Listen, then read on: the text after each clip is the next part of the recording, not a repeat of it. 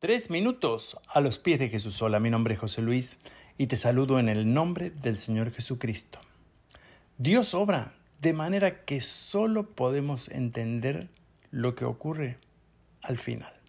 Sí, justamente, y vemos muchas historias en la Biblia donde la situación parece ser que es el final, pero Dios finalmente actúa.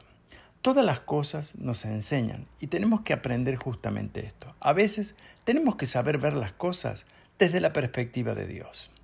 Tenemos que dejar de buscar culpables de lo que nos está pasando y echarle la culpa a todo lo que está a nuestro alrededor. Tenemos que aprender a esperar de Dios y no de la gente. Dios es nuestro Señor.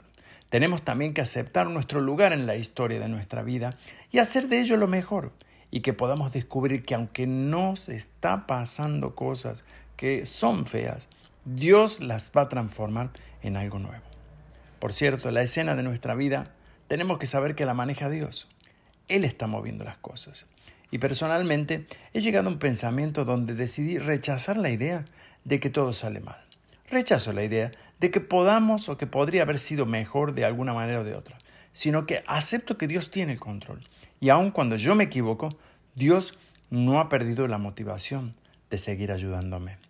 Dios quiere que seamos como Jesús. El apóstol Pablo lo describe en Romanos 8, 29 y 30 y dice así, pues Dios conoció a los suyos de antemano y los eligió para que llegaran a ser como su Hijo, a fin de que su Hijo fuera el Hijo mayor de muchos hermanos.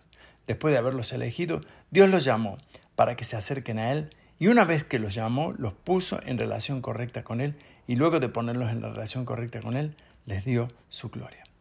Cuando Dios obra, Él siempre desea darnos su gloria. Es decir, Él quiere que nosotros podamos ver que todo al final cumple una función para su gloria, o sea, para la gloria de Dios, no para la nuestra.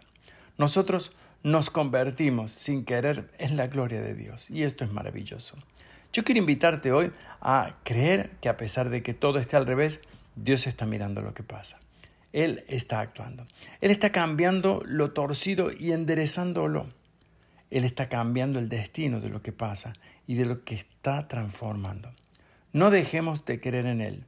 Y lo más importante es que no dejemos de creer que algo inesperado puede suceder en cualquier momento. ¿Y tú qué piensas de esto? Nos gustaría escuchar tu testimonio y opinión. Puedes dejárnoslos en iglesialatina.com y que tengas un día muy bendecido.